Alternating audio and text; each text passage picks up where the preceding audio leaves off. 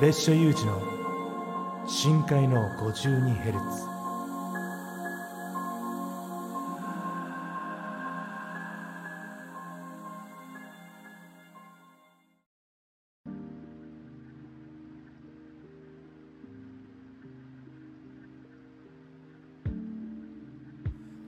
どうも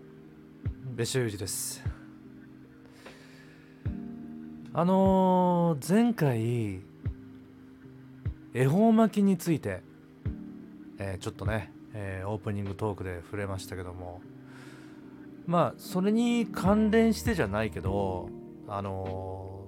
ー、この間ね実はあのちょっと発見したことがあってあのー、まあ僕あの広島出身で西の人間なんですね。で西日本と東日本、まあ、それから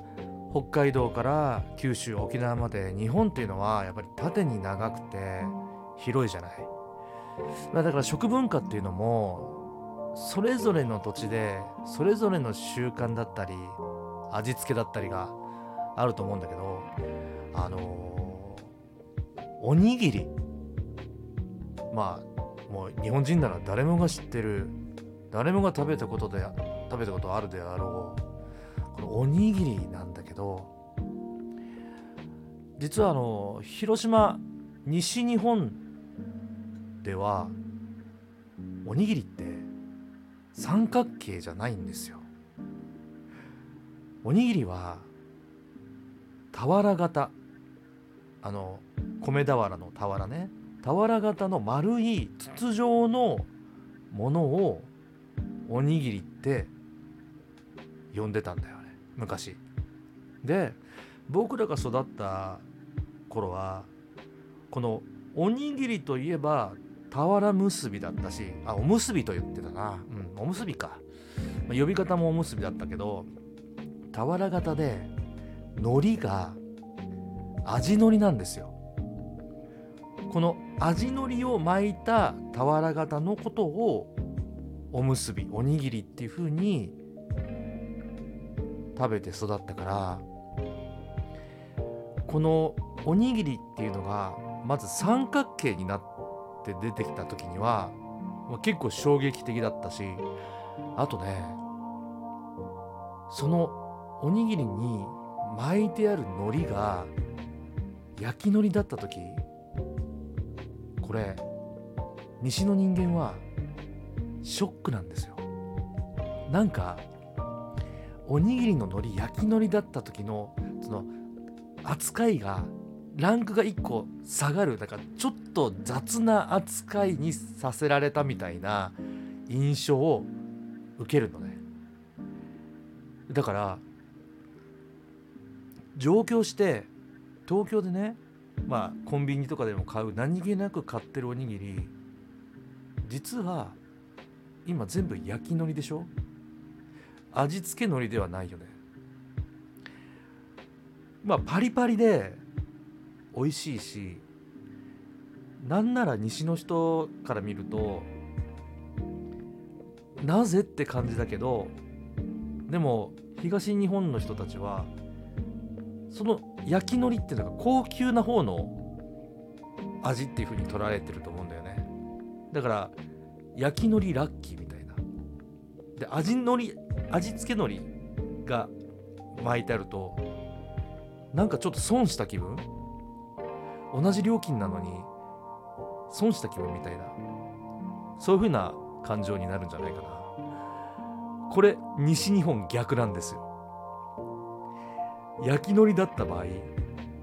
なんかちょっと損した気分なの。で今や有明産の焼き海苔っていうのがね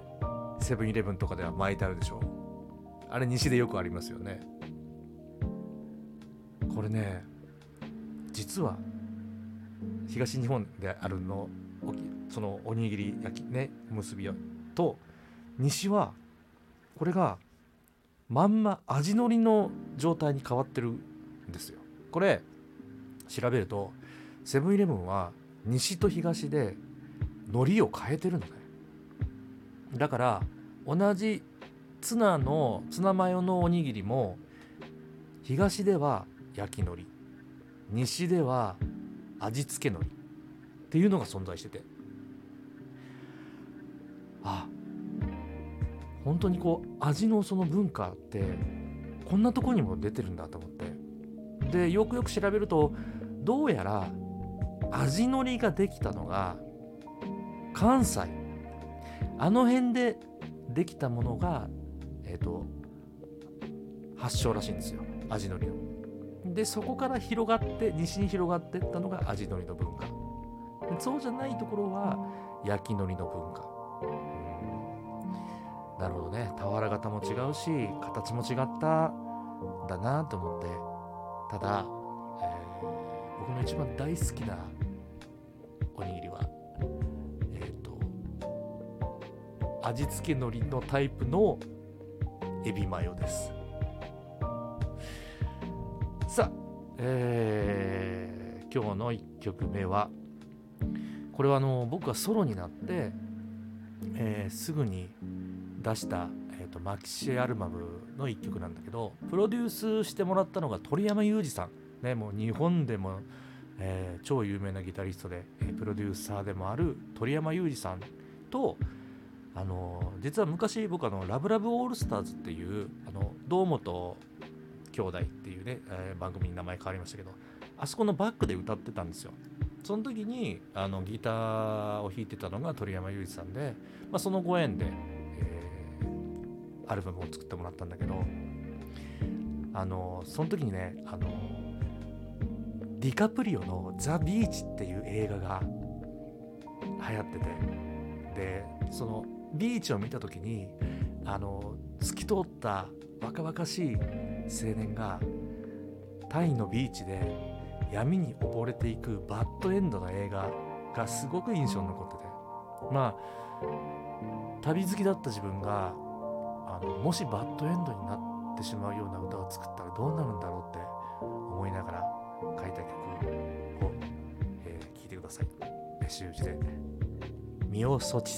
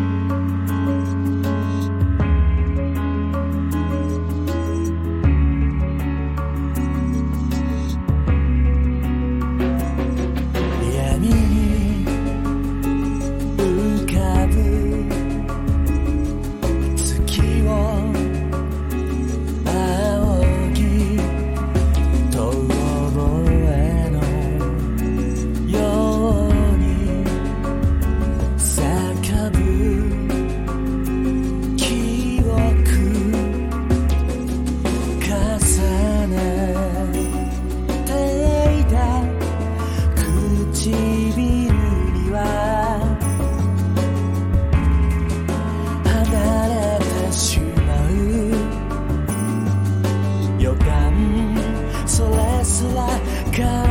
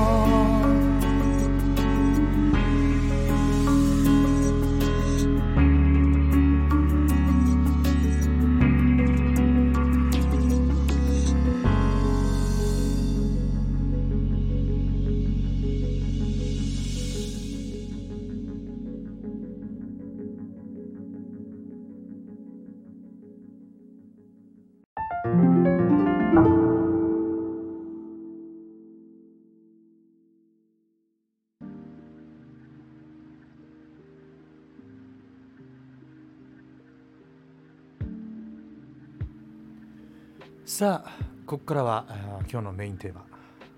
ロンドンレコーディングの時のお話をね、えー、します。あのー、まあ自分たちがデビューした頃っていうのはまだ音楽バブルっていうのが絶好調で弾けるちょっと前ぐらいかな。だから普通に CD が300万枚とか売れてる時代であの時の音楽バブルはすごかったからね。まあ運よくその時に、まあ、デビューさせてもらって。まあそのデビューのアルバムをもうシングルと同時に作ってたからレコーディングがあのロンドンだったのよ。まあ生まれて初めて海外行くのもそのロンドンだったし初めてのレコーディングが、まあ、ロンドンっていうことで、まあ、あの録音自体は日本のね、えー、スタジオで録ってそれを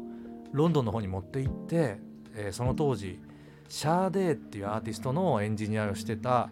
えー、方に、まあ、ミックスしてもらうと。で同じそのレコード会社のチームの中に、えーまあ、ドリカムがいたんでドリカムさんのエンジニアと一緒にあのやってもらうっていうことででロンドン飛んだんですよね。まあもう本当に19だったかな。うん。二十歳になったか19だったかそれぐらいの時だったけどあのー、実はすごい UK ロックが大好きで、まあ、ビートルズしかりあのー、そのアメリカのハードロックよりかは UK ロックがすごい自分の中ではあってて、まあ、スティングがまず一番大好きだったっていうのもあるしポール・ベラーとかあと、まあ、バンドもそうだよね。あの UK がすごい好きで。とにかく憧れてたわけ。いやでも本当に楽しみで、えー、ロンドンまでその当時16時間かけて、えー、飛行機でね行ったわけだけどまあ右も左もわからないそのロンドンのすごい有名なスタジオでレコーディングが始まってそのスタジオの中ってあのブースが2個あってもう2組のアーティストしかレコーディングができないっていうあレコーディングスタジオだったのね。で僕らは、えー、と入って右のスタジオが、えー、自分たちのレコーディングスタジオ。でもう一つ隣にスタジオがあって。で最初着いて挨拶してじゃああの1曲目からミックス始めようかなんて言ってトラックダウンを始めた時にはまだ分かんなかったんだけど翌日だったかな。なんかなんか外側スタジオの外が物々しい雰囲気で黒いなんか結構高級な車がちらほらあったりとかなんか黒いスーツを着た人たち？屈強な男たちの人が立ってたりとか？ん？なんだこれ？なんて、まあ、よくわかんないまま。自分たちのスタジオに入って「Good morning 今日もよろしくね」なんて言いながらトラックダウンを始めて。でまあ気になったんで聞いたんですよ。なんかちょっと外の様子おかしかったけど今日は何かあったの？って聞いたら、ああ、隣のスタジオ今日からマドンナが使うから。え？え？で、な、なんて言いました？マドンナ？ママドンソクじゃなくて、それ韓国のスター、あの、映画スター、マドンソクじゃなくて、マドンナ。そう。世界の歌姫、マドンナが隣のスタジオでレコーディング始めた日にちょうど僕らと同じスタジオで隣同士でレコーディングが始まったんですよ。いや小学校の頃に MTV で夜中のテレビでねマドンナがレオタード着ながら踊りながら歌ってるビデオクリップを見てたんです。よ子供の頃。そこでマドンナを知って。まあ多分マドンナがデビュー当時だったかな。まあその世界のスターっていうのがまさか自分のねレコーディングしてる隣のスタジオで歌ってるなんて。そんな奇跡的なことあるなんてもうすごいびっくりして。ただすごかったのはマドンナがスタジオに来てそのスタジオの外から中に入ってスタジオのブースに入るまでマドンナの姿は存在は確認できるんだけど見えないのよ。これ周りのスタッフが360度マドンナを囲ってそのまま談合のようにこう移動しながらスタジオに入ってから一切マドンナの姿は見えないの。けど気配は感じるわけさ。でその当時ねまあもちろんスマホなんてものはないんですよ。携帯電話も海外に持っていけるものはなかったのかな。だからまあもちろん何をどうもできないんだけどそのスタジオのねあのいろいろ操作するね、えー、フェフェーダーっていうものがあるそういう卓レコーディング卓の部屋の隣に、まあ、前室みたいな控え室みたいなのがあるわけさ。で、まあ、そこでコーヒー飲んだりうなんかこうみんなと喋ったりとかあと打ち合わせしたりとかそういうブースが一つあるんだけどまあスタジオは同じ作りなんでその自分たちの前室の真横にマドンナが使ってる前室があって。でそこにマドンナが入ってきたのが分かったのね。音で。でなんとそこでマドンナがレコーディングする曲を練習し始めたわけですよ。歌い始めたの。生のマドンナの声が一枚壁を通して聞こえてくるんだよね。まさにマドンナのあの歌声。でもうしびれてさうわマドンナの生歌聴いてるって。もう自分たちのレコーディングほったらかしてそのマドンナの歌を聴いてたの。いやほんとね一生に一回あるかないかの奇跡なんだけどそんなの。そうしたらなんかね普通のあのポップスとかロックの歌じゃなくてなんかミュージカルっぽい歌をねすごい歌ってて練習しててなんだろうこれ初めて聞く歌だなって。まあもちろんレコーディングしてるからねそこ初めてなんだけど。でその歌のフレーズをずっと覚えててでまあ感動してまあマドンナには会えなかったけどでもマドンナの生歌をすぐそばで聴けたっていう、えー、そんな感動をね、えー、持って帰ってで何気なくテレビ見てたら映画のコマーシャルが入った時にマドンナ主演の「エビータ」っていう映画が公開されるっていうの時に流れてた歌がその時に聴いてた歌だなんかデビューする前からすごいラッキーな出来事になんか出会えたなっていう。ねあのそんな思い出がありました。ただねその当時のロンドンはコンビニもないし日本食っていうのがまだどんなものなのか知られてない時代だったから。とにかくご飯食べるところに困ってそしたらエンジニアが近くにあの日本のラーメン屋さんがオープンしたんだよ。もう1時間も行列する超人気店だから行ってみないかって。言われて。いやもうそれはねもう日本離れて2週間ぐらいねロンドン滞在してましたからもう日本食食べたくてじゃあ行ってみようって実際本当に1時間並んで大人気なんですよ。でそこで出てきたラーメンが 焼いた鮭が乗ってる焼き鮭ラーメンってえ？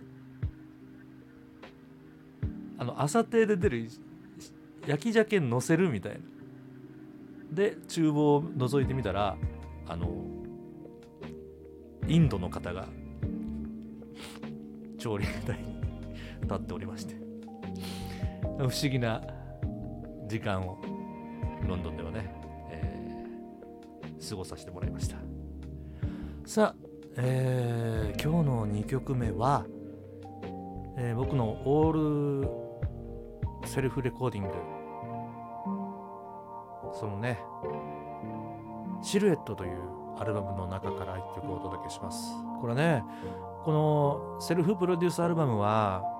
えー、とピアノを全部自分で弾いてるんだけどこの次の曲はねとにかくそのピアノのフレーズにこだわったりとかして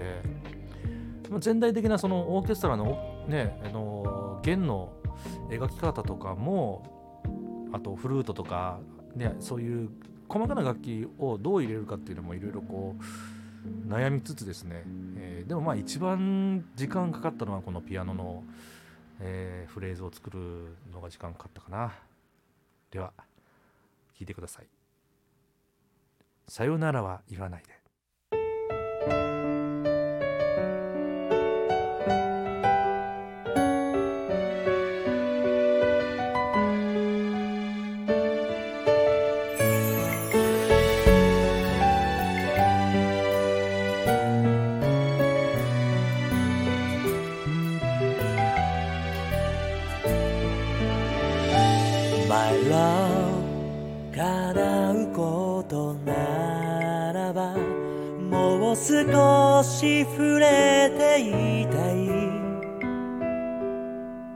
立ち止まる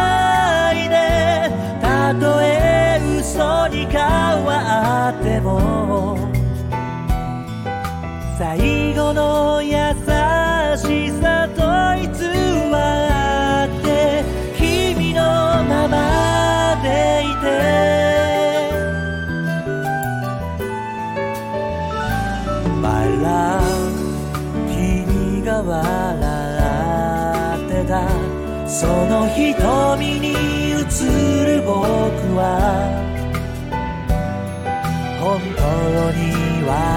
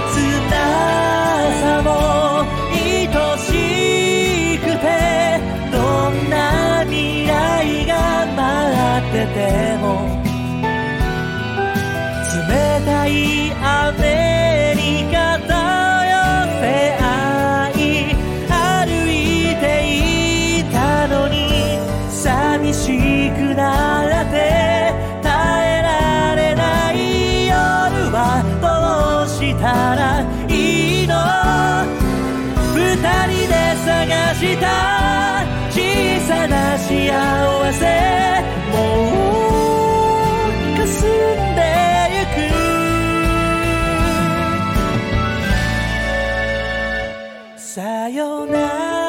らは言わないで。二度と会えなくなっても。笑顔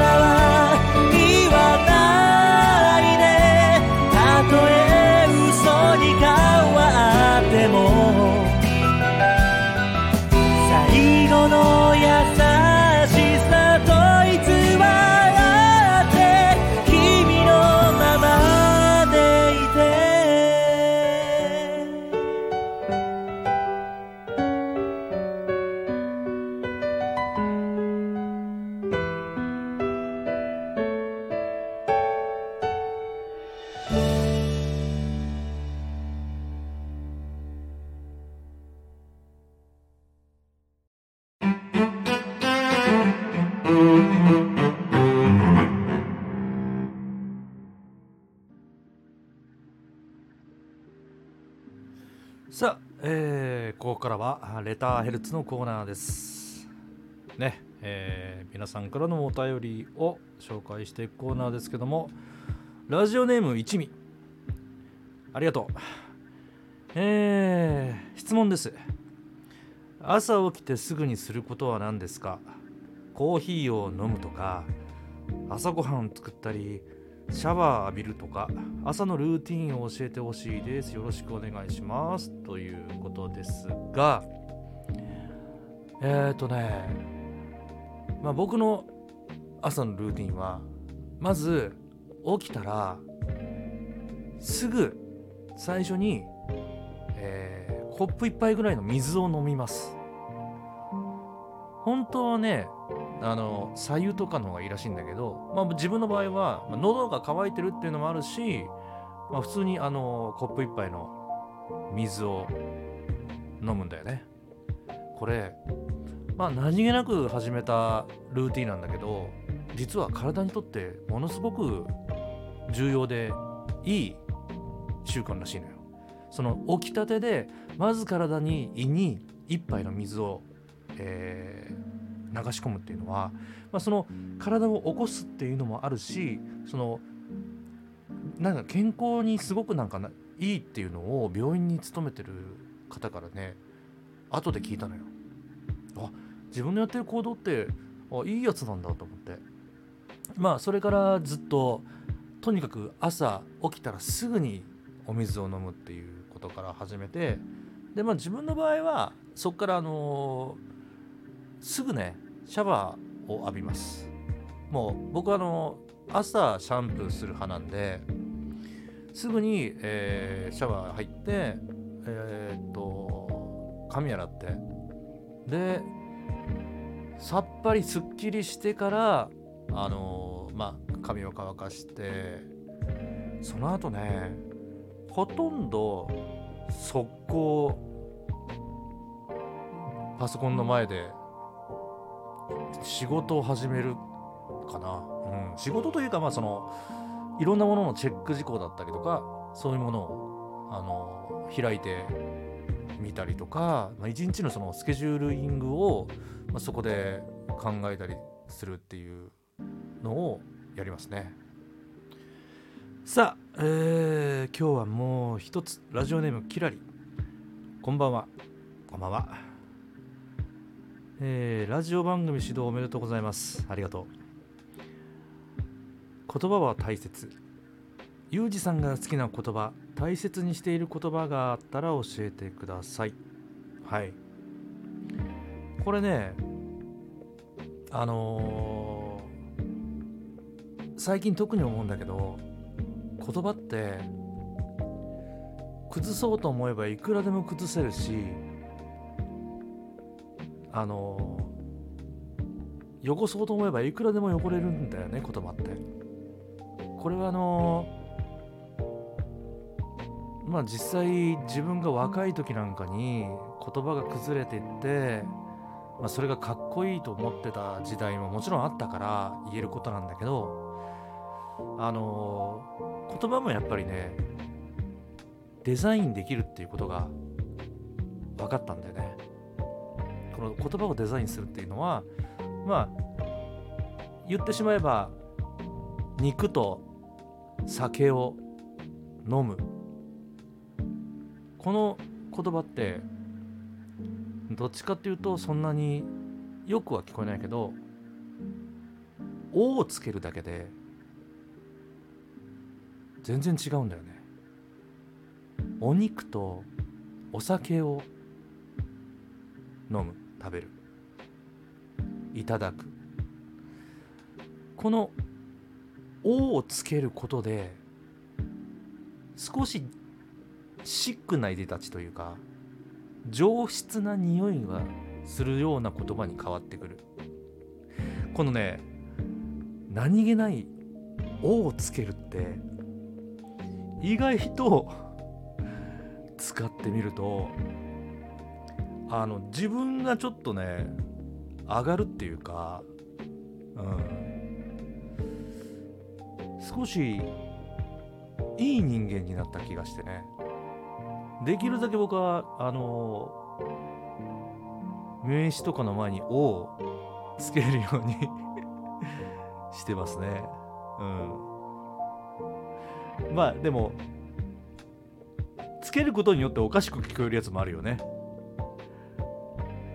お遊びをするとか。いやいやいやいやいや。すごくアダルトな匂いがするなみたいな。大人の匂いがするってまあそういう使い方はね気をつけなきゃいけないけどえーまあもう一つあの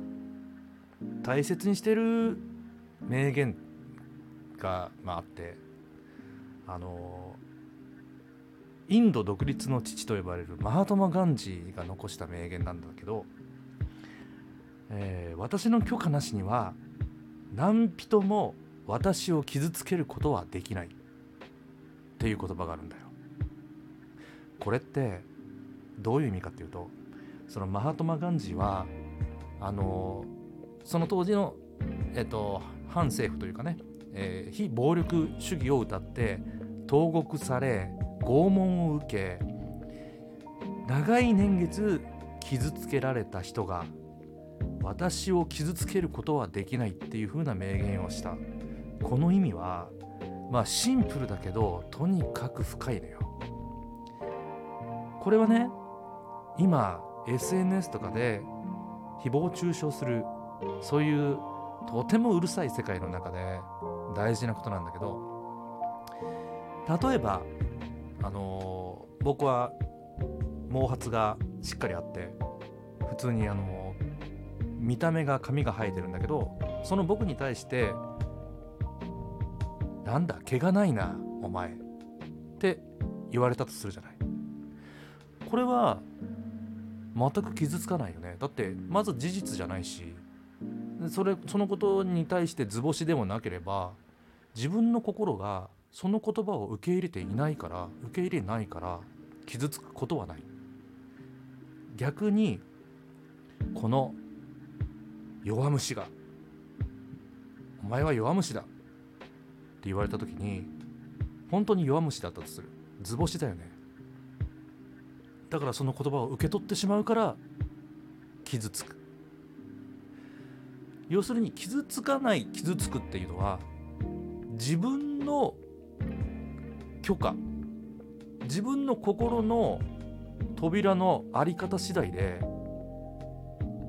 どうにでもなるっていうことなんだだからどんなに人が自分を傷つけようとしても傷つけることを許可しなければ傷つくことはないっていうっていう意味なのよね。これはものすごい精神的な強さとかメンタルの屈強さを意味しててそれがないとできないことなんだけどでも結局傷ついたり悩んだりそうやってしてしまうのは自分がその言葉を受け入れてしまうから。だからどこの誰かも分かんない。そのパッと見た外見だけで例えばね家なんかでもその外観を見ただけで中がすごく汚れてて汚くて欠陥だって言ってる人がいていや住んでる人間はあれ誰だろう？何言ってんだろう？ほっとけばいいさ。それでいいと思うんだよね。あえて傷つくことなんかしなくていいと思うしだけど大事な言葉に耳を傾けるっていう一方ではそれもできないといけないと思う。だからこの私の許可なしには何人も私を傷つけることはできない。これが今の時代特に大事なことなんじゃないかなってうんね。真実事実嘘フェイクいろんなものが混じってる時代の中でこの言葉は今でも自分の中でしっかりこう残ってるんだよね。さあ今回の 52Hz どうだったでしょうか？皆さんからお便り待ってます、えー番組の感想それからね、えー質問それからこんなコーナー作ってほしい。まあ何でも OK です。いろんな声聞かせてください。ねそれからあの初めて別習字を知りました、えー歌知りました。ラジオ知りました。初めましての方もぜひ臆せず怖がらずレターください、えーレターはね、えースタンド FM のホームページの方から、えー送れるようになってるんでぜひ送ってください。いや本当にあのどんどん暖かくなっていって春めいてきてね春が待ち遠しいそんな時間ですけども。また明日からもねハッピーにそしてチルな時間を一緒に過ごしましょう。それでは。